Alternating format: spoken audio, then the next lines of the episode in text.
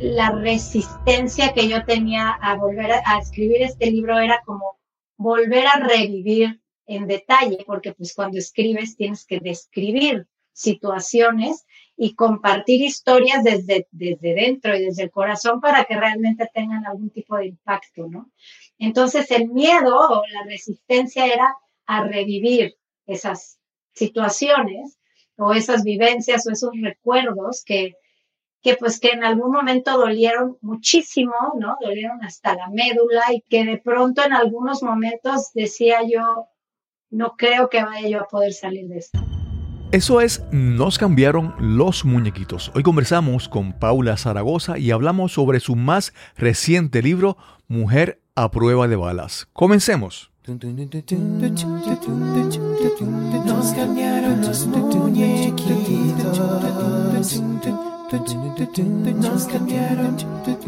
Estás escuchando Nos cambiaron los muñequitos, ganador del premio Latin Podcast Award 2020 en la categoría de mejoramiento personal. Bienvenida, bienvenido a Nos cambiaron los muñequitos. Gracias por acompañarnos en este episodio, el número 155. Este episodio es traído a ustedes por el foro de éxito y riqueza personal de mi amigo Marco Aguilar. Hoy conversamos con Paula Zaragoza. Paula ya estuvo con nosotros en el episodio número 118 y hoy nos acompaña para hablarnos sobre su más reciente libro, Mujer a prueba de balas. Esperamos que disfrutes esta conversación con Paula Zaragoza. Hoy tenemos una entrevista muy, muy especial porque ella es una de las personas que he conocido a través de, este podcast y me ha traído grandes pues, bendiciones conocerla. Primero conocerla a ella, conocer su historia y segundo eh, las personas que he podido conocer a través de ella. Y estamos grabando hoy este episodio el día después del día no, dos días después del Día Internacional de la Mujer Trabajadora y tenemos la oportunidad de tener esta conversación súper interesante con una, ella se hace llamar una mujer a prueba de balas.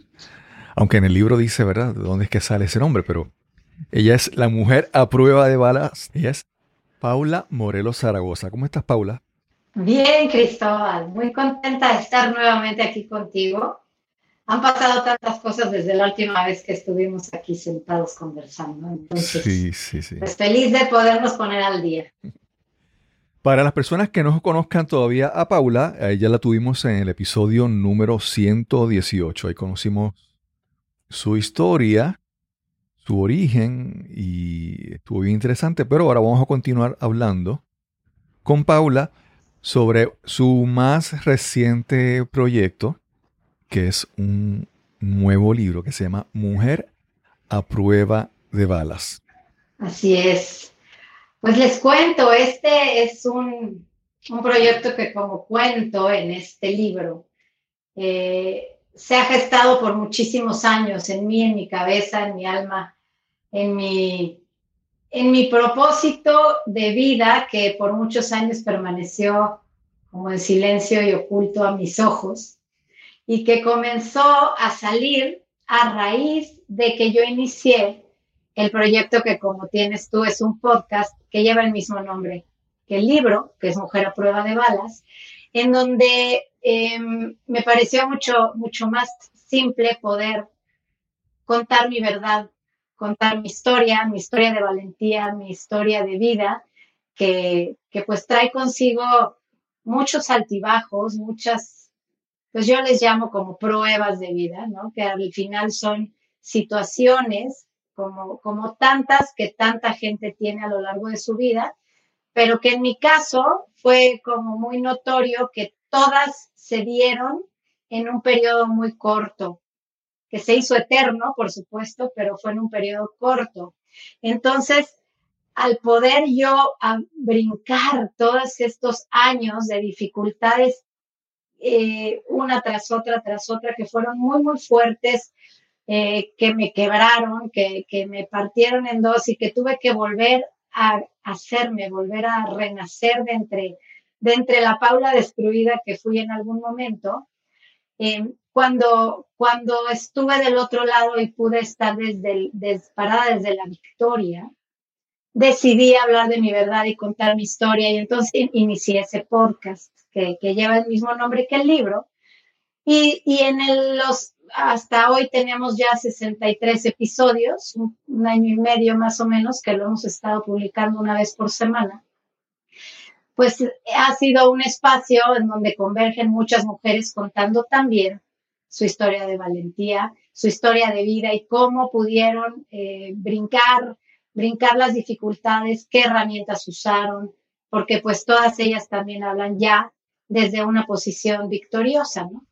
Y entonces, a partir de la pandemia, que, que, a todos nos puso en un estado, pues, mental, emocional, espiritual particular, porque pues no es ninguna novedad que a todos nos enfrentó con, pues con, con la realidad de, de, tener que estar con nosotros mismos mucho más de lo que jamás habíamos estado.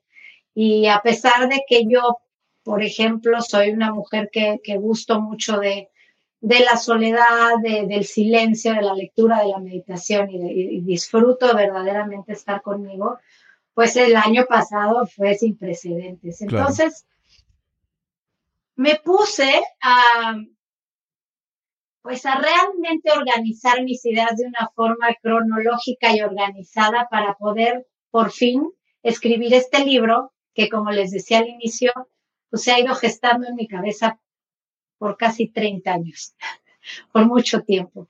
Y, y, por fin, pues tuve el tiempo, tuve un mentor que, un mentor de autores que, con el que me acerqué y me ayudó a poner esto en, en, en un orden que pudiera yo desarrollar y por fin salió a la luz y está por, por, eh, por, lanzarse ya en México y ya está para todo el mundo en Amazon disponible este libro que es Mi bebé. Qué bien. Paula, para las personas que sí ya han escuchado el episodio anterior, tú narraste ahí tu historia y ahí parte de esa historia está cubierta en este libro. Pero, ¿verdad? Eh, eh, si las personas no escucharon ese episodio, cuando lean el libro van a conocer la historia completa. Yo, yo quiero comenzar por, por esta pregunta y es que ese, yo obviamente tú has estado haciendo un trabajo de descubrimiento, de sanación, de introspección, de un trabajo intensivo contigo misma para tu bienestar y para el bienestar de tu familia.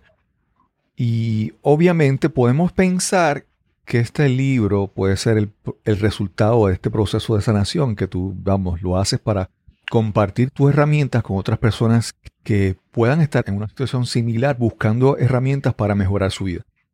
Pero cuando escribías ese, este libro, todavía sentías que estabas sanando y que el hecho de escribir este libro fue otro paso más en esa sanación. Realmente no sé si en el proceso de sanación, tanto como, como en poder reconocerme, Cristóbal, porque algo de lo que hablo en, este libro es que las mujeres tenemos esta particularidad de siempre poner a todos primero que nosotras mismas y ubicarnos en la fila normalmente como la última de la fila. en especial si eres madre. claro, bueno, si eres madre es, es una condición sine qua non, dicen, ¿no? Pero la, la situación es que cuando yo recopilé nuevamente o hice yo creo, Cristóbal, que, que la resistencia que yo tenía a volver a, escribir este libro era como volver a revivir en detalle, porque pues cuando escribes tienes que describir situaciones y compartir historias desde, desde dentro y desde el corazón para que realmente tengan algún tipo de impacto, ¿no?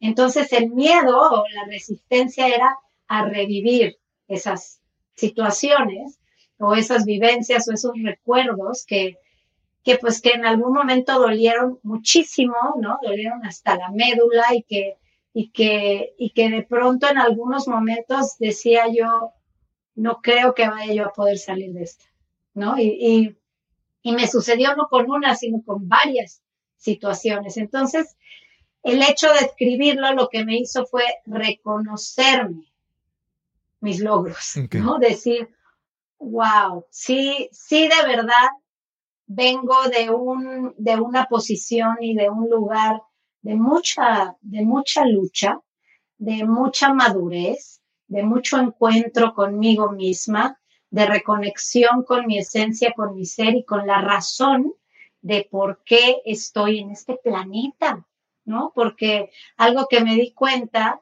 y que es parte de lo que estudio y por lo que trabajo día con día es que las mujeres, y estoy, hablo de mujeres porque es como el, el, el público al que yo elegí hablar, pero no es únicamente exclusivo de la mujer, ¿no?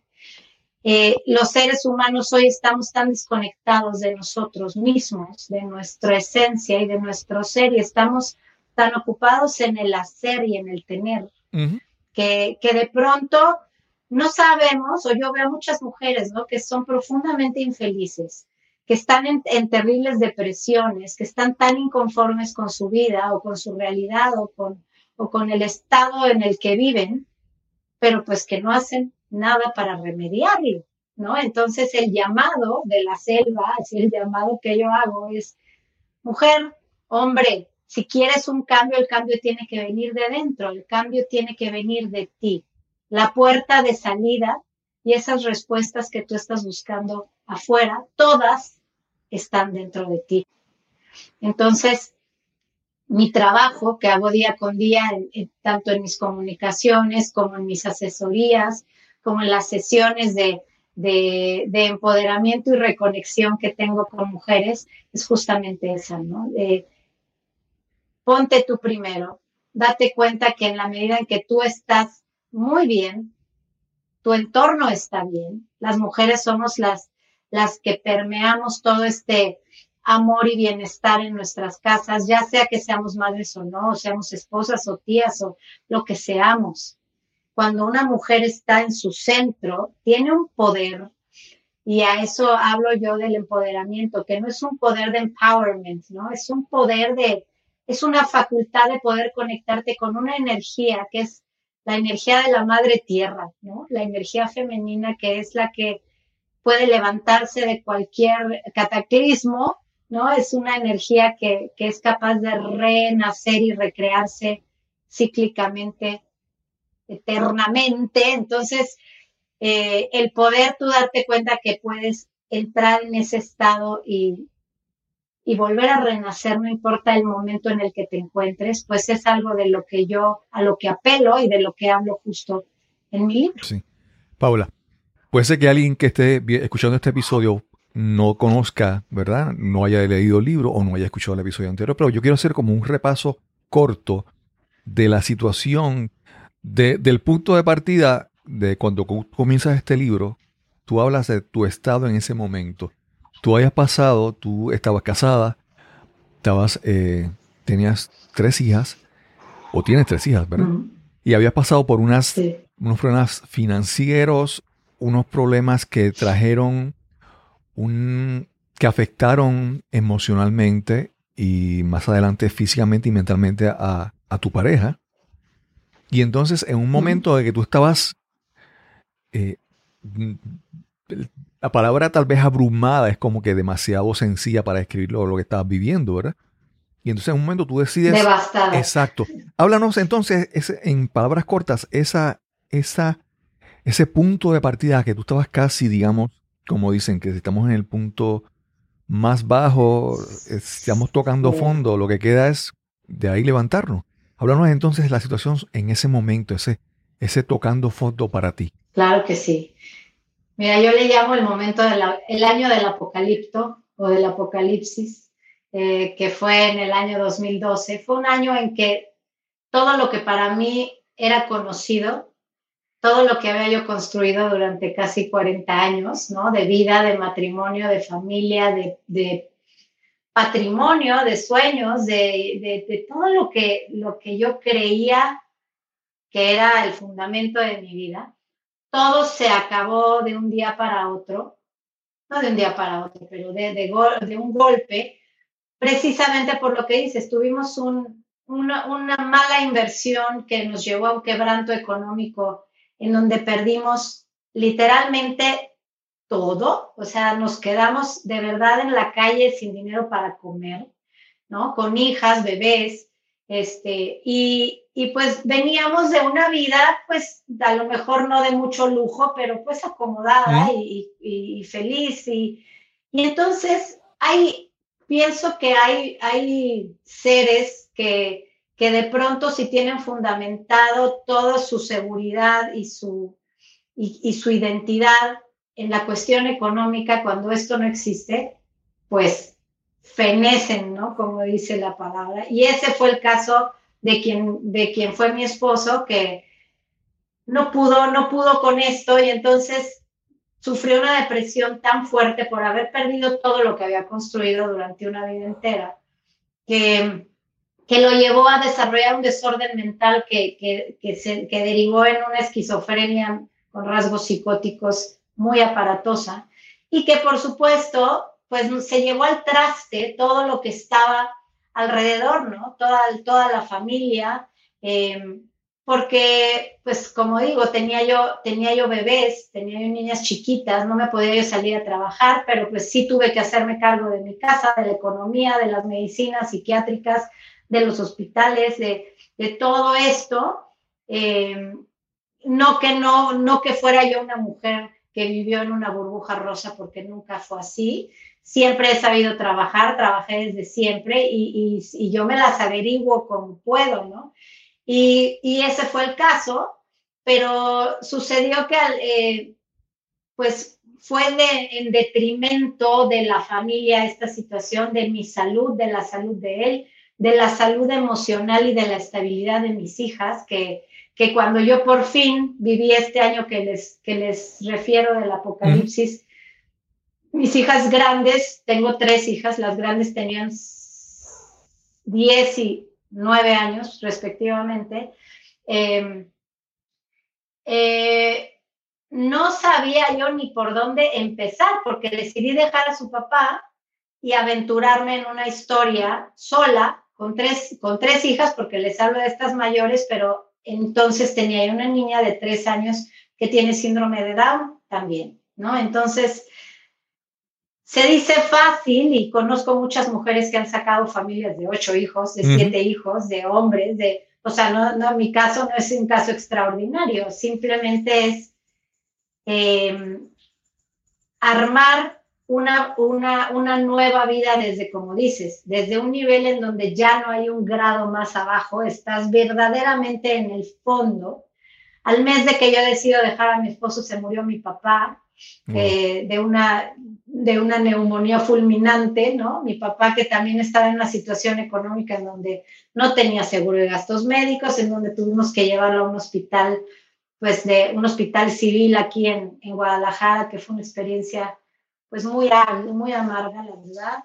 Y, y, así sucesivamente, ¿no? Estrellé mi coche, mi, mi, auto, porque estaba yo en un estado anímico terrible, entonces fui, choqué, tuve pérdida total de mi coche, entraron a robar a mi casa, me quedé, bueno, parecía yo el muñequito de las caricaturas que tiene la nube con lluvia en la cabeza. Cada mes me sucedía una desgracia, hasta, hasta que yo me di cuenta de que por más que negara esta situación, mi energía que estaba vibrando en el grado más bajo era la que estaba atrayendo toda esa desgracia. Y, cuando empecé a hacerme responsable de mis decisiones y me di cuenta que, que pues la vida era vida y que me había traído esta serie de situaciones, pero yo había tomado muchas de las decisiones que me habían llevado al punto que estaba viviendo, ¿no? Nadie me puso una pistola en la cabeza y me dijo, pongan ese negocio, hagan, tornen, decidan. Yo decidí y yo tenía mi parte de, de, de responsabilidad. Entonces, cuando dije, ok, hasta aquí viví así, ¿cómo quiero vivir a partir de hoy? Y voy a empezar a picar piedra y voy a empezar desde cero, con mis tres hijas de la mano, el tiempo que me lleve hasta que me convierta en una mujer de valor, en una mujer que pueda sentirse segura, contenta, sana, eh, integralmente completa y entonces pueda yo volver a salir al mundo a hablar y a dar de mí, porque yo soy una mujer que desde joven me gusta mucho el servicio, a mí me gusta mucho estar, dar, eh, eh, participar, soy, soy una persona muy hacia, muy hacia afuera. Claro. Eh, entonces, pues después de todos estos años, que estoy hablando de 8 o 9 años, hoy puedo decir que ya brinqué el charco, que estoy súper bien, que maravillosamente el papá de mis hijas hoy está bien, está, está equilibrado, está bien, es funcional, tenemos una relación hermosísima de amistad y mis hijas están increíblemente bien y todo va marchando, ahí vamos, ahí vamos bien contentos. Ahora, algo que para mí es muy importante, porque ahora es fácil, obviamente tú, desde quien te ve ahora, ve el resultado final, ¿verdad? Y ve, ve el resultado de a dónde el camino que cogiste, a dónde te llevó.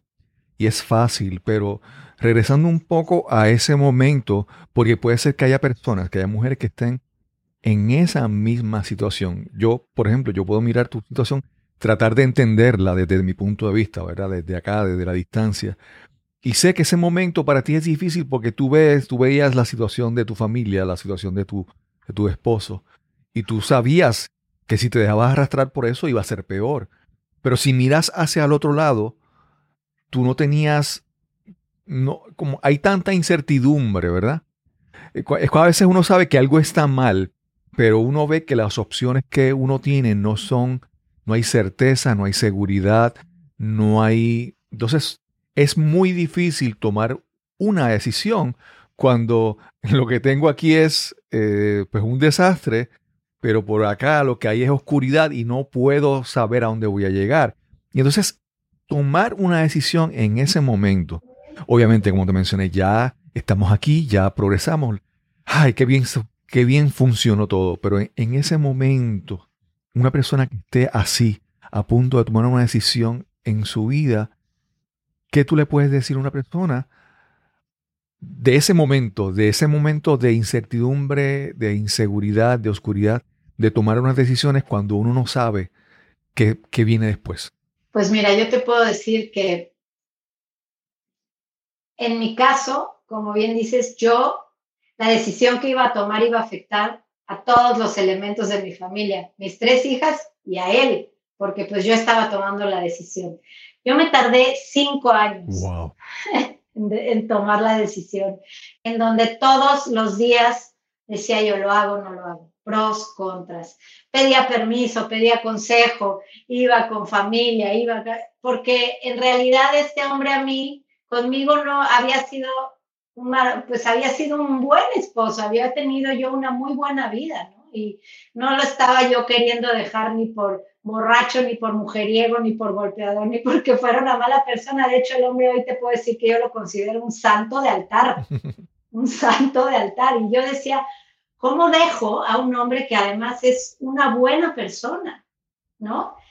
Pero la realidad es que eh, yo en ese momento tenía que votar por mí, porque yo estaba a dos pasos de caer en una situación, yo ya estaba tomando medicamento psiquiátrico también porque tenía yo ataques de ansiedad, yo no dormía, yo volví al estómago, lo pongo ahí en el libro, ¿no? Yo vomitaba bilis todas las mañanas por meses.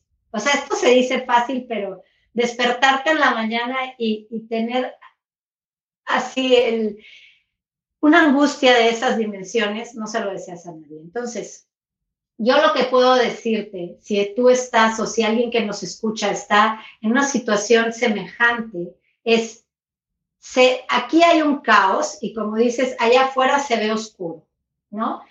Pero muchas veces esa oscuridad que tú crees, y digo entre comillas, porque nada es tan oscuro afuera, cuando la realidad en que tú, que tú estás viviendo te está llevando hacia abajo y te está jalando al abismo, cualquier cosa es mejor que eso. ¿Que es fácil? No, no es fácil. Tomar la decisión es doloroso. En mi caso, yo muchas veces decía yo, habré hecho bien, no habré hecho bien.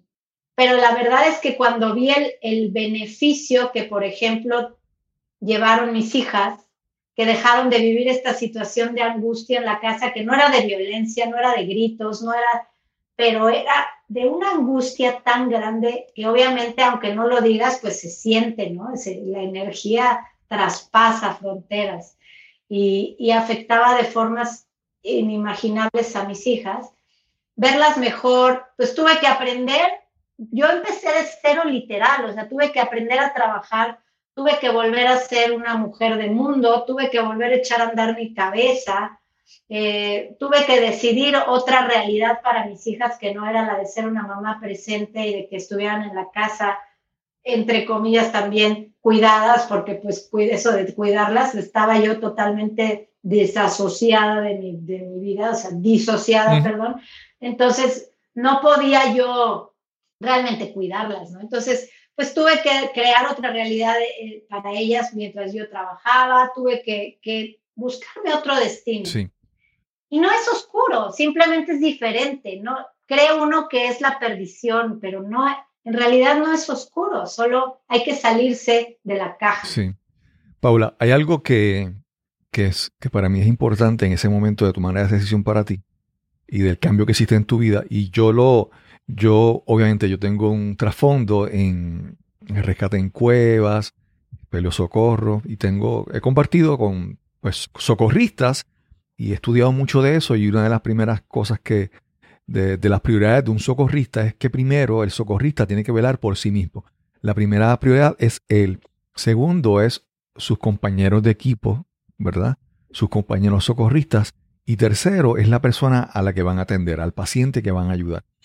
Y en, un, ejemplo que sea un poco más eh, conocido para nuestra audiencia es el, el típico ejemplo de cuando uno está en un avión y te dicen que cuando ocurre una, una, emergencia, lo primero es que tú te pones tu mascarilla para que tú puedas respirar y después tú vas a ayudar a tus acompañantes. Y en ese momento que lo, lo menciono porque tú en un momento decidiste decir, es que si yo no me cuido, si yo no empiezo a observarme yo y tratar de cuidarme yo, todo lo demás se, va a ir a pique conmigo. Y entonces esa es parte, ¿verdad? Es parte de, esa decisión y de ese nuevo cambio en tu vida, ese nuevo camino que tomas, es prestar atención a ti, porque si tú no te cuidas, todas las demás personas, tu familia, tus tres hijas, que dependen de ti, y entonces, eh, pues se va a pique. Y muchas personas pueden pensar, pensar que eso es con un punto de vista egoísta. No, es un punto de vista práctico y probado de que si tú no te cuidas, tú no vas a poder mejorar. Y entonces comienzas tú ese proceso de empezar a observarte, empezar a conocerte. En una parte mencionas en, en, tu libro que de repente tú no sabías qué música te gustaba o qué comida te gustaba porque, porque ya ni te conocías, ya ni te habías observado y ya tú no te prestabas atención que todas esas cosas eran para ti como nuevas. Háblanos entonces sobre empezar, tú en tu caso, pero cualquier mujer que te esté escuchando, empezar a prestar atención a uno mismo para asumir responsabilidad de la vida de uno. Claro. Mira, yo eh, hago, pongo mucho este ejemplo eh, de, una, de ser uno como una jarra de agua. ¿No? Si tú tienes vasos de agua que servir y gente a la que hidratar, pero tu jarra está vacía, no puedes dar nada no puedes hidratar a nadie. Nadie puede dar lo que no tiene. No puedes dar amor si tú no te amas. No puedes dar estabilidad si tú no te sientes estable y segura de ti misma. Entonces, cuando eres un, cuando eres cabeza de familia, no importa si eres hombre o mujer, cuando eres cabeza de familia, tu testimonio o tu, tú inspiras, tú eres el líder de tu tribu, tú eres el líder de tu, de tu jauría, de, tú eres el líder. Entonces, todo lo que tú haces, tus hijos o, la gente que está, eh, que depende de ti, replica, ¿no? Entonces, sí puede sonar en algún momento egoísta y yo me sentí sumamente egoísta, sobre todo al principio en donde yo me manejaba desde, desde la victimización y la culpabilidad porque era como parte de, de quien yo era, ¿no? Era, era la, la víctima perfecta con todas las características que esto tiene. Me, la vivía quejándome me la vivía eh, responsabilizando a los demás por mi desgracia. Y, y, esto es, es lo que hace la víctima. Entonces ves desde esos ojos y, y pues no, no te sientes con la capacidad de hacer nada para remediarlo. Entonces tú no puedes ser víctima y victorioso a la vez. O sea, son los dos extremos. Necesitas tomar la decisión de moverte de extremo. Entonces, cuando decides por la victoria, como dices, tienes que ver que te estás ahogando, que te hace falta oxígeno, que estás deshidratado, que no tienes nada que dar. Entonces, yo hice un pacto, ¿no? Con mis hijas que ya tenían más o menos uso de razón. Yo hice un pacto y les dije, yo necesito regroup, o sea, necesito volver a, a encontrarme, porque aquí adentro, chicas, no hay nadie. O sea, estoy vacía y, y yo soy un gran ser humano. Yo me acuerdo que yo era un gran ser humano, no sé qué pasó conmigo.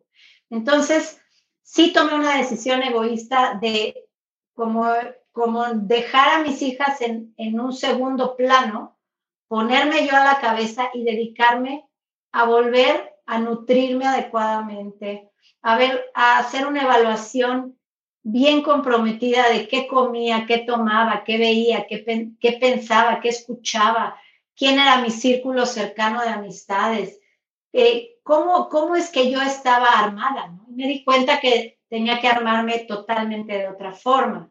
Y esto pues obviamente no fue de un día para otro, me llevó, me llevó meses, años, me llevó cosas me llevó a, terapias de distintos tipos, ¿no? A trabajo personal mucho, a mucha lectura, a mucha introspección.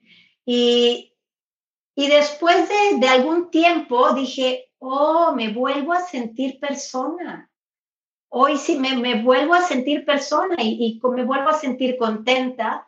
Volví a identificar esto que dices, ¿no? De, me acuerdo que a mí me encantaba el sushi, me acuerdo que me encantaba bailar, hace cuánto que yo no bailo, amo cantar, hace cuánto que no canto. Y entonces empecé en, en, estos, en estos trabajos personales que hice, pues obviamente tuve muchos rompimientos, mucho atravesar barreras, romper, romper creencias limitantes, abrir la garganta, atreverme a cantar en frente de personas, atreverme a, escribir y, pensar que lo que yo pudiera decir, alguien lo iba a leer, ¿no? Porque cuando estás en la víctima dices, a nadie le importa, a nadie le interesa, no valgo nada, ¿no? Y, y la realidad es que uno tiene un gran valor solo por el hecho de ser humano, de ser persona, de ser mujer, de ser, de ser tú.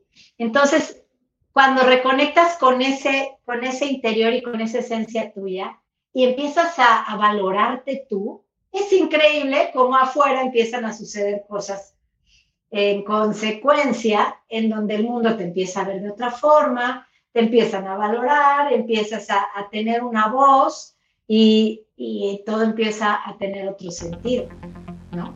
Vamos a una pausa para hablar del foro de éxito y riqueza personal. Saludos, hoy estoy aquí con mi amigo Marco Aguilar. ¿Cómo estás, Marco? Estoy feliz y encantado de estar contigo y con todo tu público. Marcos es un ser súper emprendedor y tiene ahí un nuevo invento, un proyecto que se llama el Foro de Éxito y Riqueza Personal. Marco, ¿qué es este foro? Pues mira, he reunido a más de 30 expertas y expertos de más de 10 países, expertas y expertos en diferentes temas del desarrollo personal, del potencial humano, de la motivación. Eh, y los he entrevistado a todos ellos, incluyéndote a ti. Eh, y las personas que nos están viendo van a poder entrar al foro y poderse enriquecer con todos los mensajes transformadores que nos van a dar estos más de 30 expertas y expertos. Es una fuente de información valiosísima, pero sobre todo yo diría que es una fuente de transformación y de acción que te va a dar ideas y te va a dar unos mensajes importantísimos en los cuales vas a querer tomar acciones de inmediato para que alcance todo el mundo la vida que quiere y que se merece. A mí me parece, viendo la lista de invitados que tú tienes y las charlas que tú tienes en ese foro, me parece que es como una dieta balanceada, porque tiene muchos diferentes expertos y expertas en diferentes ramas que, son como diferentes. Háblanos un poco, danos ejemplo de, qué podemos esperar con los invitados. Pues mira, por ejemplo, entrevisté a Natalie Marcus, que ella es una nutrióloga eh, muy conocida aquí en México, todo el tiempo está saliendo en el radio, en la televisión, muy muy famosa, eh, gran experta, y ella nos va a hablar precisamente de cómo, de cómo el bienestar y la salud son el pilar que sostiene todos los demás aspectos de nuestra vida. Eso ya lo sabemos, ¿no? Pero aquí vamos a entrar a detalles. Tiene una parte que a mí me, me dejó, bueno, con los ojos así, porque de repente dice, mira, te voy a enseñar algo. Y saca el equivalente, creo que eran dos kilos de grasa así, pero los trae en su mano. y dice, mira, esto es una persona que trae dos kilos de más de grasa. Esto es lo que trae en su cuerpo. No, bueno, después de que ves eso, si tienes ese exceso de peso en la vida, lo vas a volver a tener. Te vas a proponer bajarlo, ¿no? Y también, por ejemplo, entrevisté a Brígida Lanzani de Argentina una mujer fascinante con una trayectoria increíble de todo lo que las certificaciones que tiene como coach de vida. Y ella desarrolló una metodología que se conoce como los siete permisos. Y son los siete permisos que ella se dio como mujer para alcanzar la plenitud. Y ella dice que todas las mujeres se deben de dar esos siete permisos. Yo cuando vi la entrevista, aunque su mensaje es muy dirigido a las mujeres, dije, bueno, es que yo como hombre me di cuenta de que apoyando y creyendo en nuestras mujeres, también los hombres alcanzamos la plenitud. Una entrevista realmente fenomenal. Tenemos también Wendy Crespi, que es una experta en imagen personal, que nos habla cómo desde cómo nos movemos, los gestos que hacemos, cómo nos vestimos, todo. Ya estamos desde ahí comunicando cosas. Y por eso tenemos que tener mucho cuidado en todo, hasta el tejido de la ropa, los colores, el peinado, el maquillaje para las mujeres. Todo, todo, todo ya estamos transmitiendo mensajes. Pues. Entonces sí tenemos muy variados, imagínate, más de 30, pues hay de todos los temas, muchos puntos de vista, pero todos con mensajes muy transformadores. Sí, sí. Todos son, los entrevistados son en español o hay entrevistados que son en, inglés o en otro idioma? Mira, 28 de los de mis invitados, 29, perdón, son de habla hispana. Algunos viven en Estados Unidos, pero son eh, colombianos, mexicanos, eh, de otros países que viven en Estados Unidos. Y tengo también a cinco conferencias, cinco entrevistas especiales, que esas sí son en inglés, subtituladas a español. Y son muy especiales porque las personas que entrevisté son verdaderamente únicas. Eh, eh, todas estas personas afirman que ellos son personas ordinarias, que simplemente se propusieron metas y las alcanzaron y entonces lograron lo extraordinario siendo ordinarios. Yo creo que es un mensaje muy importante para todos, ¿no? Todos tenemos ese potencial adentro de nosotros. Y por ejemplo, una de esas entrevistas es a Lei Wang. Lei Wang es una mujer china, ya también vive en Estados Unidos, pero ella, eh, trabajando en el mundo corporativo, un día le invitaron a escalar una montaña, le encantó, y a partir de ahí ella se propuso que ella quería estar en la cima del monte Everest. Y a lo largo de su preparación, que le tomó años, y fueron pasitos chiquitos, ella escaló las montañas más altas de los siete continentes, o sea, no nada más se quedó con el Everest, escaló el monte Denali en Alaska, la Concagua en Sudamérica, el monte Elbrus y por supuesto el Everest. Le tomó 10 años el proceso, pero lo logró. Y además esquió al Polo Norte y esquió al Polo Sur. Todo esto en conjunto se conoce como el Explorers Grand Slam y muy poquitas personas, como podrás imaginar, lo han logrado. Muy poquitas eh, personas, pero sobre todo muy, muy pocas mujeres. Entonces es excepcional haber platicado con ella, es una entrevista que no se pueden perder y eso lo tenemos para quienes adquieran un pase VIP que tiene unos beneficios eh, increíbles como estas entrevistas tan especiales. Marco, ¿y cuándo es este evento? Mira, el foro eh, arranca este 24 de marzo, jueves 24, o sea que ya está aquí. Y va a durar siete días. La mecánica es muy sencilla. Eh, eh, se registran en nuestro sitio de internet, que tú les vas a dar la, dirección. Se registran, muy sencillo, nada más con su nombre, con su país de residencia, con su correo electrónico, nada más. Eso automáticamente les va a hacer que eh, a partir de este jueves, todas las mañanas, para cuando se despierten, van a tener ya un correo en su buzón, en su correo electrónico, en donde van a venir los enlaces para ver cuatro entrevistas ese día. Cuatro entrevistas totalmente gratis, están disponibles 24 horas eh, y ese es el regalo de los treinta y tantos que estamos en el foro para ti que nos estás viendo. Entonces, tú le das clic, vas a ver la entrevista, eh, varían en su duración y durante siete días vas a estar recibiendo estos correos. Y 24 horas disponibles para ti totalmente gratis y ahí mismo te va a invitar a que adquieras un pase VIP que también es muy importante, tiene beneficios muy interesantes pero a partir del jueves 24 y si el correo no te llega, si te registraste no te llega, checa tu spam, checa tu carpetita esa de ofertas, porque hoy en día, híjole, los filtros, todo se está yendo para allá, ¿no? Entonces hay que, hay que revisar eso todas las mañanas. Eh, Marco, realmente me parece súper interesante y las personas pueden ver estas charlas gratis, pero obviamente el que quiera verlo con más calma y quiera ver otros beneficios adicionales que están incluidos, el pase VIP, que es un precio súper, súper cómodo, realmente excelente para este tipo de actividad. Y la persona que le interese puede visitar el enlace cristobalcolón.net diagonal éxito y ahí va a encontrar la información para registrarse en este gran evento.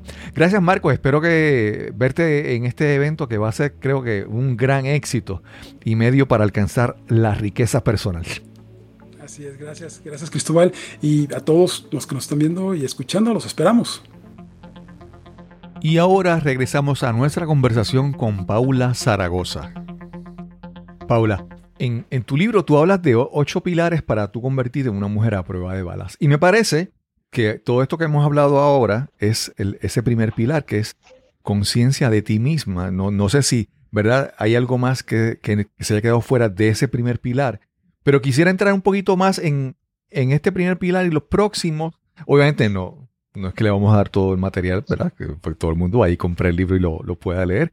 Pero cubrir un poco más esos pilares porque me parece que son herramientas muy importantes para que una mujer pueda eh, comenzar a tomar las riendas de, su vida. Nuevamente me mencionaste que el primero es conciencia de ti misma y el segundo es gratitud. Vamos a hablar un poquito más sobre eso, por favor. La gratitud me parece hoy que es el arma más poderosa que puedes tener. El arma que no cuesta, que no tienes que hacer ningún esfuerzo para obtener o para poner en práctica y es solamente comenzar a ver con los anteojos del cómo sí, de lo que sí hay, de lo que sí tienes, ¿no? Por más poquitito que tengas, si tú ves eso que sí tienes, automáticamente te cambia la perspectiva de la vida, te cambia la química del cerebro, te cambia la producción de hormonas, te fluye diferente los procesos físicos cuando agradeces, ¿no? Entonces, yo hay un lema que, que les digo siempre, por ejemplo, cada día es un regalo, no es un derecho, es un regalo. Y si tú lo ves así y todos los días que te despiertas dices, voy a abrir este regalo el día de hoy y lo voy a vivir con toda su grandeza. Hay, hay, otra, hay otra, otra frase que es de Einstein, ¿no? que dice, hay dos formas de ver la vida, como si todo fuera un milagro o como si nada fuera un milagro. Y, es, y es, es parte de esto, ¿no? Puedes ver, yo, por ejemplo, que tengo esta hija mía que tiene síndrome de Down, y que cada paso, cada, eh, cada avance que ha podido lograr nos ha costado 10 veces más que lo que le costaría a cualquier niño, me ha hecho desarrollar este sentido de la gratitud absoluta, porque digo, la realidad es que nada debería de darse por sentado. Todo lo que vivimos todos los días es un milagro. Entonces, cuando tú cambias tu chip y empiezas a ver la vida desde la gratitud, es como si te quitaran de, si digamos, si tienes 10 velos negros que te, deja, te impiden ver la luz, nada más este te quita 5 de un solo golpe. La gratitud. Paula, yo ahí vamos a, profundizar un poquito y te, te voy a hacer como una esto es como que una confesión y a la misma vez como una, como una consulta, ¿verdad? El tema de la gratitud, que es un tema que siempre, siempre aparece nuevamente en cada episodio del podcast porque es muy importante. A mí, por ejemplo, se me hace muy fácil expresar la gratitud a, las otras personas. Yo, eh, en mi caso del podcast, he tenido la oportunidad de, por ejemplo, conversar contigo y sentir la ventaja, el beneficio de haberte conocido. Eh, tú me has traído, hemos eh, conversado con, con, dos invitados adicionales que fueron referidos por ti. Y hemos, hemos, tenido una buena, una buena relación y siempre agradezco lo que mucha gente aporta a mi vida. Vamos, y entonces, o lo que, lo que la gente me regala. Entonces, esa facilidad de expresar la gratitud hacia otras personas para mí es muy fácil. Y a veces observando, cuando hablamos sobre este tema, observo que se me hace difícil expresar gratitud hacia mí mismo con las cosas que tengo o las cosas que soy o las cosas que hago. Y entonces, ¿cómo empiezo yo? ¿Cómo tú puedes recomendar a alguien que empiece a observar esas cosas que uno tiene, que, que tengo, que a veces yo no mismo, yo no las reconozco ni las agradezco ni las entonces, eso, observa dentro de uno para agradecer esas cosas. Mira, es una buena pregunta. En mi, en mi experiencia, y lo decía cuando comenzamos, es muy difícil para la mayoría de las personas estar en su ser, que es estar en calma, estar en silencio y estar contigo mismo. Porque tenemos tanto ruido mental, ¿no? Tenemos este, esta mente nuestra que es nuestro ego, que es lo que, eh, que es todo el, ah, nos, nos está recordando constantemente cuáles son todas las creencias, tanto personales, o sea, lo que tú crees de ti mismo, como lo que los demás creen de ti, eh, hablando de tu familia, como lo que tu cultura piensa de ti, y estás condicionado a toda una serie de, de etiquetas que te han ido poniendo a lo largo de tu vida y que tú has tomado como buenas, ¿no? Y lo que sucede cuando tú te detienes a estar contigo y te atreves a estar en silencio para ver qué sale, qué sale, eh, es cuando te das cuenta de, de las cosas que realmente importan para ti. Y, y yo, fíjate que justo esta semana en mi podcast, entrevisté a mi hermana. Yo tengo una única hermana que ella es health coach y es especialista en nutrición celular. Y ella me decía, fíjate Paula, que para encontrar el camino hacia el interior y hacia el ser hay muchas vías.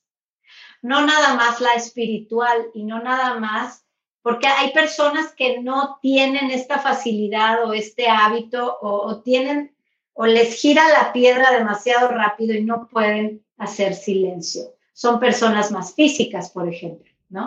Y me dice ella, yo, el potencial físico es, el de mi mayor experiencia y es a través del cual yo trabajo con la gente. Ella también es coach ontológico y, y trabaja mucho en todo el tema emocional de la gente. Entonces, me dice, yo encontré increíblemente que una persona que estaba profundamente deprimida o que estaba decaída, si lograba modificar su forma de comer, sus malos hábitos alimenticios, por ejemplo, lograba un avance en todo su tema emocional mucho más rápido a que si lo tratáramos por la vía del psicoanálisis o de la meditación o de, o de más, más mental o más espiritual, ¿no? Y al final llegas al mismo lugar porque algo que me pareció increíble, y ella me lo dijo, es que tienes que tomar una acción deliberada al día que dependa de ti para poder empezar a ver un cambio. Y me decía ella, por ejemplo, si tú a una persona que está triste y deprimida, tú le dices, es que no estás triste, alegra esa cara, ¿no? Me dice, simplemente no puede. A ver, no puede, no puede. Son, esa le estás pidiendo peras al olmo. Entonces, pero esa persona sí puede, por ejemplo, mediante una acción deliberada consciente, despertarse una mañana y en vez de tomarse una taza de café al despertar con leche y azúcar, beber un vaso de agua que le hidrata, que le hidrata el cerebro, esperar un rato y después pues, tomarse un jugo verde o después hacer no sé, siete minutos de algún tipo de ejercicio, ¿no? Pueden hacerlo porque es algo que solo depende de, eh, de esta persona, de ti mismo. Entonces, la idea es que tú tengas la voluntad de comenzar por algún lugar y que digas, ¿qué quiero yo? ¿Cómo me siento? ¿No? Porque muchas veces no te das ni la más pálida idea de cómo nos sentimos porque no nos detenemos a platicar con nosotros. Entonces es, ¿qué, quiero? ¿Qué me rayaría? ¿Qué me haría feliz? ¿Qué, qué es lo que me anhelo? ¿Y qué de lo que vivo no me suma? Sí. ¿Qué de lo que vivo me hace despertarme con una mueca en la cara y digo, chin, tengo que ir otra vez a ese trabajo? O chin, este, me invitó a comer este amigo mío que la verdad es que tiene años que ni siquiera disfruto estar con él porque es una persona tóxica, negativa, eh, le gusta el alcohol, le gusta eh, algo que a mí no me trae bienestar. Tú eres el único responsable de decidir si quieres continuar o si quieres parar, ¿no? Entonces, la invitación, Cristóbal, es que, es que hagas por lo menos un momento de conciencia, aunque sea poquito, ¿no? Y si, y si tú te sientes eh, profundamente infeliz por alguna razón, detectes de dónde es y empieces a tomar acciones deliberadas una a la vez. Y otra cosa es que nosotros cuando estamos en contacto con esta esencia, estamos conectados con una inteligencia que es superior a nosotros. Entonces, eh, el mensaje es que eleves, y me lo dijo también mi hermana, elevar tu inteligencia por encima de tus malos hábitos. Sí. Interesante. Ay, a mí me dejó, me dejó dando vueltas esa idea. Sí. Eleva tu inteligencia por encima de tus malos hábitos. Y todos, acá en nuestro corazón, profundamente sabemos cuáles son esos hábitos que en vez de sumarnos, nos restan. ¿No? Paula, en, en, una, en tu libro también mencionaste eh, que tú tienes seis claves básicas que, tú has usado. Y entonces mencionaste que el silencio es, es, una de esas, porque de lo que estamos hablando ahora, ese silencio de tú conectarte contigo misma. Y mencionaste que, que le podemos decir a alguien, no, alégrate, sube el ánimo. Bueno, una cosa es decirlo, porque no todo funciona para uno. Entonces, es, ese silencio que tú mencionas que hay que buscar hay que reconocer que hay que buscar un espacio para crearlo y que no es, no es, no es igual para todo el mundo. Por ejemplo, para ti puede ser sentarte un momento, como describes en el libro, sentarte en posición erguida y respirar y cerrar tus ojos. Eso tal vez para ti funciona, para otra persona dice, no, yo no puedo, ¿verdad? Yo no puedo hacer eso. Pero para algunas personas tal vez salir a caminar por un parque, ese, esa actividad crea ese espacio de silencio, de conectarse consigo mismo. Algunas personas simplemente, como te digo, bailar. Hay, hay diferentes formas de uno crear ese espacio donde uno busca conectar con, con uno mismo y no todas funcionan para todo el mundo. Entonces ese proceso de tú empezar a buscar y descubrir qué funciona para ti, como mencionó tu hermana, que diste que era elevar la, la inteligencia, sobre los malos hábitos. Por encima de tus sí, es ver, es reconocer que que por ejemplo me dicen, ay, yo no puedo meditar, a mí no me gusta meditar. Bueno, pero hay otras cosas que tú puedes hacer para establecer esa intención contigo, esa, esa acción deliberada de buscar descubrir qué funciona para ti. Y como te menciono, no funciona para todo el mundo igual. Mira, a mí, a mí por ejemplo, correr bicicleta. A mí yo recuerdo que yo una época que corría bicicleta y yo siempre recordaba que llegaba a un punto de la ruta que en ese lugar siempre me llegaban unas ideas como que increíbles, como que no podía explicarla. Nuevamente, para mí esa práctica de correr bicicleta era ese espacio donde yo estaba conmigo y conectaba de una manera, de una manera diferente. Y es, y es esa responsabilidad de uno, de tú, como mencionas, deliberadamente buscar crear ese espacio para uno conectar, para uno descubrir un poco más sobre uno. Porque estamos con todo el tiempo con todo el mundo conversando y, y preguntando y hablando, pero con nosotros mismos esa conversación a veces como que, como que no se da. Fíjate que algo de lo que en, estas, en estas eh, seis prácticas, digamos, o tres, seis claves que, de las que menciona en el libro, este, este, esto de hacer silencio no necesariamente tiene que ser una práctica de meditación subido en el pináculo de un cerro, eh, en un amanecer con pájaros cantando, ¿no? De hecho, la técnica que yo comparto aquí en el libro, yo la imparto, yo doy un taller a empresas que se llama La paz interior como una herramienta de productividad. Empresas, ¿no? Y, y, el, y el primer punto que trato es justo este que comparto también en el libro, que es un minuto de silencio. Que ese minuto no es que, no es que vaya a haber silencio a tu alrededor, es que tú cierres los canales por 60 segundos. Puedes estar corriendo, puedes estar en la fila de un banco, puedes estar en medio de una junta de trabajo tediosa y aburrida, puedes estar con tu hijo llorando a todo pulmón y tú puedes entrar en ese minuto que lo único que es es respirar, hacerte consciente de cómo estás inhalando y exhalando durante 60 segundos, no más. Puedes estar con los ojos abiertos, ¿no? Pero el hecho de cerrar tus canales y decir, voy a respirar conscientemente, es increíble, Cristóbal, lo que la respiración es capaz de equilibrar. Porque uno no se da cuenta cuando estás en un estado alterado estás respirando poquito chiquito y esto te angustia y esto provoca una falta de oxigenación, falta de raciocinio, reactividad, etc. Entonces, cuando tú de verdad con 60 segundos que te detengas, yo hay muchas veces que estoy en medio de una discusión y les digo, denme un minuto. A veces ya hago nada más una respiración de hacia adentro y exhalo y estoy nuevamente en mi centro. Porque luego entonces puedes, puedes practicar esto y meditar todo el día. Meditar, insisto, no es sentarte en flor de loto en una posición tipo guru y hacerlo. Meditar es desconectarte un momento de todos tus vínculos que estás teniendo, respirar y decir, yo soy, aquí estoy, estoy viviendo este momento y es precioso. Y le das para lo que sigue. ¿No? Paula, si, si seguimos aquí, vamos a estar tres horas hablando y no cubrimos todo el libro. Yo quiero hacer un repaso de los próximos pilares que mencionamos, los ocho pilares, pero yo voy a enfocarme en uno específicamente que voy a, ¿verdad?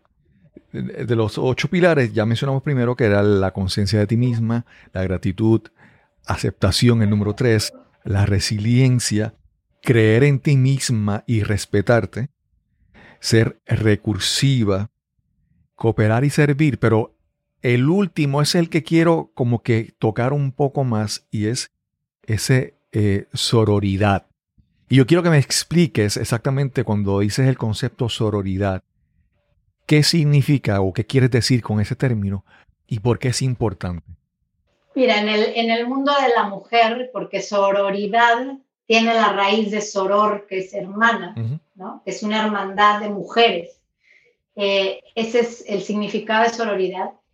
Sororidad es que tú puedas hacerte consciente de que todo el género femenino es uno solo, ¿no? Que es muy importante generar una genuina hermandad con otras mujeres, porque lo comentabas, estamos a dos días de que, de que conmemoramos el Día Internacional de la Mujer 8 de marzo, ¿no? Y justo yo hablaba en una, en otra, en una entrevista em, que es tristísimo ver cómo, bueno, es muy emocionante el 8 de marzo y se dan muchas manifestaciones de muchas mujeres y todas se juntan y guaraguá y hacemos toda una faramaya el 8 de marzo. Y el 9, ayer, ¿no? ayer, en México por lo menos nadie fue a trabajar, un día sin mujeres, y para que sepan y vean lo que es vivir sin mujeres. ¿Y qué pasa el 15 de marzo, el 30? ¿Qué pasa en abril? ¿Qué pasa en junio? ¿Qué pasa en octubre? ¿No? Y, y tristemente, en mi observancia de la realidad, lo que me doy cuenta es que más allá de esta lucha que las mujeres, muchas, interpretan del feminismo como una puja con el hombre o con el sexo masculino, no tiene nada que ver. Yo creo que, yo creo que por lo que tendríamos que estar nosotras luchando es porque todas fuéramos solidarias con todas. Porque yo les digo a muchas mujeres, tú peleas y peleas por el hombre y que el hombre y que el hombre, y cómo, cómo te, te está yendo con tu familia, con tus hermanas, con tus compañeras de trabajo. Y la triste realidad es que, ah, y hoy a mí no me da ni pena, ni miedo, ni, ni nada decirlo, las mujeres somos diez veces peores con las mismas mujeres, muchas veces, ¿no? Entonces, la sororidad y en lo que, a lo que yo apelo es que las mujeres nos demos cuenta que si una cae, caemos todas. Sí. Y si una se levanta, se levantan todas. Entonces, yo menciono que las, las mujeres que suben a algún tipo de, eh, de posición, sea social, cultural, política o, en, en, el ámbito social, por la razón que sea, porque es una líder nata, porque ha estudiado mucho, porque tiene un carácter importante, porque vivió en un entorno propicio para ser, eh, para poder elevar o caminar más que otras mujeres. Llegan de pronto a estos puestos o a estos lugares, Cristóbal, y se olvidan del resto. Sí, ¿no? sí, sí. Entonces yo digo, ¿en qué te hace diferente a cualquier hombre de los que, a los que, de los que estás peleando? Sí, sí, sí si estás aquí, estás en nombre de todas. Y, y, entonces ese es mi llamado a la sororidad, ¿no? Hagamos un frente común de, es una energía, y, y, lo retomo, esta energía de la madre tierra, esta energía que de verdad sustenta a la mujer, de verdad te sustenta. Si tú logras como, como hacer contacto hacia abajo, hacia la tierra con esa energía, de verdad somos invencibles. Sí. Y no es que queramos o que debamos estar peleando. Fortalécete tú, mujer, fortalécete tú como individuo, como madre, como trabajadora, edúcate, crece, valórate, ámate y ama a tus congéneres mujeres, ama a tus hijas, dales su sitio. Sí. Tú como mujer eres la, la fuente de, de toda la, ay, pues, no sé, de, de, los valores, de la creación, de la alimentación, de... Entonces, sí es muy importante que tengamos esa conciencia de que primero nos tenemos que amar entre mujeres mucho más sí. para poder para poder ir afuera a pelear por cosas que queremos Sí. pelear. ¿no? Eso que mencionas, Paula, a mí me, me, me lleva a pensar que, que tiene que ver como una, digamos, coherencia, no sé si es la palabra correcta, o congruencia entre las cosas que, que se piensan, las cosas que se dicen, las acciones y, el ejemplo, ¿verdad? Porque para una mujer, eh, como mencionaste, una cosa es lo que decías y cuando llegas a esta posición, ¿qué es lo que haces? En, en tu caso, que tú tienes tres hijas, mujeres, yo, eh, esa coherencia, esa congruencia en lo que tú dices, haces, en lo que tú vives, es muy importante porque mucha gente aprende de ti de acuerdo a lo que tú o que escucharon que dijiste, pero también porque vieron cómo tú vives. Y entonces eso para mí es muy importante porque a veces al momento de opinar, eh, pues nuestras palabras suenan muy bonitas, una filosofía excelente, una forma de vivir excelente. Pero con nuestros actos, nuestra vida cotidiana, no lo reflejamos. Yo, para darte un ejemplo así a la ligera, a veces la, eh, podemos decir unas cosas, pero la música que escuchamos, hay unas canciones que a veces el, el, lo que dicen contradice todo lo que vivimos. Y entonces, nuevamente, es reconocer que lo que vivimos eh, sirve de ejemplo y hay otras, en tu caso, ¿verdad? En caso más, más claro de tus hijas que están viendo cómo tú vives y aprendiendo y son esponjas de eso, ¿verdad? Y esa congruencia y coherencia es muy, muy importante. Por supuesto. Fíjate que algo del, un proyecto que, que, ha nacido a raíz de este libro y de conversaciones y de, y de mucho de partir los temas con mis hijas, me decían, mamá, es que tú deberías de escribir un libro para mamás de cómo comportarse, cómo educar y cómo escuchar a sus hijos adolescentes. Sí. Me dicen, porque algo que yo no me jacto de nada, porque yo lo único que hago es, como dices, ser en, en, la, en la práctica todo lo que digo que soy, porque realmente me creo que mi valor, y, en el primer podcast que estuve aquí contigo te lo dije, mi, mi, valor por excelencia es la congruencia. A mí, una persona que no es congruente cae de mi gracia, pero en un segundo. Y yo procuro, digo, puedo, claro que soy humano y puedo equivocarme, claro, pero trato de ser congruente en todo lo que hago. Entonces, yo a mis hijas, por ejemplo, siempre les abro al diálogo, las respeto, las escucho, les procuro no, no ser reactiva, sino siempre darme cuenta de, de dónde vienen las cosas que piden, que claman, que, que, que necesitan, ¿no? Según la edad que tienen cada una. Y, y, ha sido un ejercicio hermoso porque hoy les puedo decir, y, y sí, es mi mayor orgullo en esta vida, y lo digo muchas veces, si yo dijera, me preguntaran cuál es mi legado en este planeta, y cuál es ¿Cuál podrías decir que es tu legado y que te pudieras morir tranquila? Te podría decir que son ellas. Porque hoy por hoy son mujeres armadas, completas, que, que tienen conciencia del prójimo y mucho ha ayudado tener una, una hermana con discapacidad, por supuesto. Eh, son niñas que trabajan, son niñas que, que le entran conmigo al toro, que están conmigo todos los días en la lucha, que saben que, que yo sacrifico muchísimas cosas eh, que yo no le llamaría sacrificio, yo les llamo actos de amor, ¿no? Porque yo no siento que sacrifiquen nada, o sea, yo lo hago con todo mi corazón por ellas. Y hoy estoy a, están de 18 y 17 años y digo, ay, qué poquito tiempo me queda ya con ellas, ¿no? Y el día que se vayan, yo no sé, o sea, voy a estar profundamente agradecida y yo las eduqué para que vuelen y vuelen alto y vuelen felices y vuelen seguras, pero ¡ah!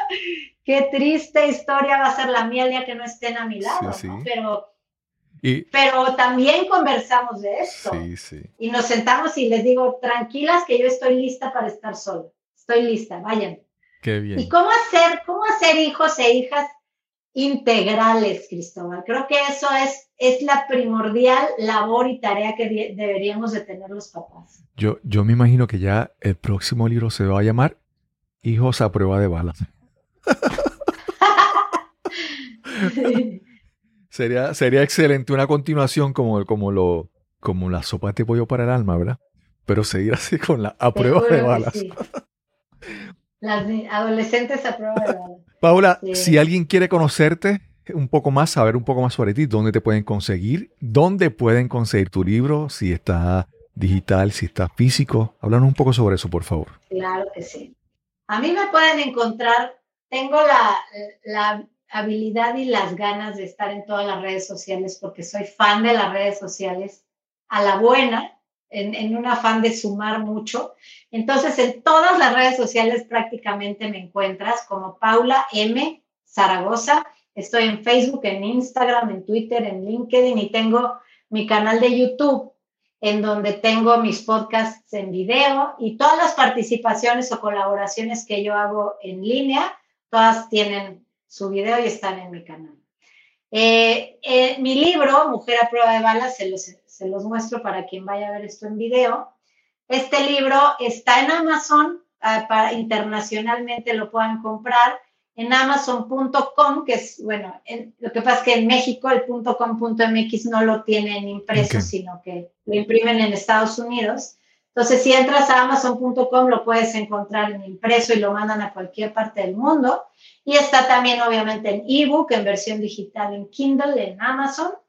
Y el 29 de marzo de este mes ya va a ser por parte de la editorial que me lo, que me lo va a imprimir el lanzamiento en México. Y pues vamos a estar expandiéndonos. Luego tenemos ya tratos para estar en muchos países de Centro y Sudamérica. Y, y bueno, estamos expandiéndonos, pero lo pueden encontrar realmente en Amazon y les encantaría leerlo. Creo que puede sumarles ¿Sabes qué pasa? No, no porque lo, lo, haya escrito yo. Creo que es, es un libro de fácil lectura. Está hecho para que sea un libro sencillo, accesible eh, y cuenta toda la historia de, sin el drama, ¿no? Sin, sin, porque un día logré salirme de esa postura de la víctima y solo se cuentan los hechos y, y qué dejaron esos hechos en, en esta mujer que, que tienen aquí. Entonces, Hay, una frase. Ahí me encuentran. Hay una frase que mencionaste hace un momento que era de, la victimización, de ser víctima a la, victoria. Me pareció ese, ese juego de palabras muy, muy interesante, ¿verdad? Recordar que, que si no te sales de ese, de ese estado, de ser. Porque es que uno mismo lo vive, ¿verdad? Uno mismo perpetúa esa, ese, ese rol de ser víctima. Claro. Si no sales de ahí, nunca vas a poder llegar a, a la victoria. Me pareció muy, muy interesante eso. Paula. Así es. Gracias nuevamente. Yo, pues para mí, nuevamente te agradezco la oportunidad de haberte conocido y de haber compartido. Y para mí, conocerte enriquece mi vida. Y ha enriquecido mi podcast y espero que las personas que, ahora te conocen que también puedan decir lo mismo, que lean tu libro y que reciban muchos testimonios de personas y mujeres que han, le han sacado gran beneficio y gran provecho a la lectura de tu libro. Ay, Cristóbal, muchas gracias. Yo también te considero, te valoro, te he aprendido tanto, tanto, y tú ni siquiera sabes todas las cosas que me enseñas. No, de verdad, es, eres como mi mentor podcaster por excelencia. Te aprendo mucho y te sigo y me siento muy honrada de participar todas las veces que tú quieras y, me sentiré muy honrada si algún día pronto también tú vienes al mío. Y claro, claro. tenemos una buena Cuando quieras, cuando quieras. Estamos aquí para eso.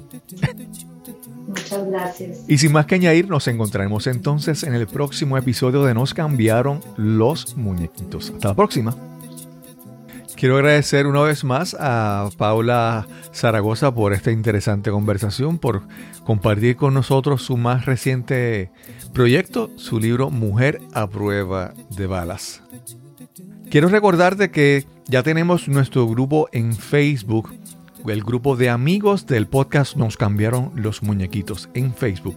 Así que busca el grupo, solicita acceso para que participes en la discusión, en la conversación constante sobre temas y cosas relacionadas a nuestro podcast. Recuerda que si tienes algún comentario, observación, alguna sugerencia sobre alguien que quisieras que entrevistáramos en este podcast, escríbenos al correo electrónico info arroba cristobalcolón.net. Info arroba cristobalcolón.net. Y sin más que añadir, nos encontraremos entonces en el próximo episodio donde nos cambiaron los muñequitos. Hasta la próxima.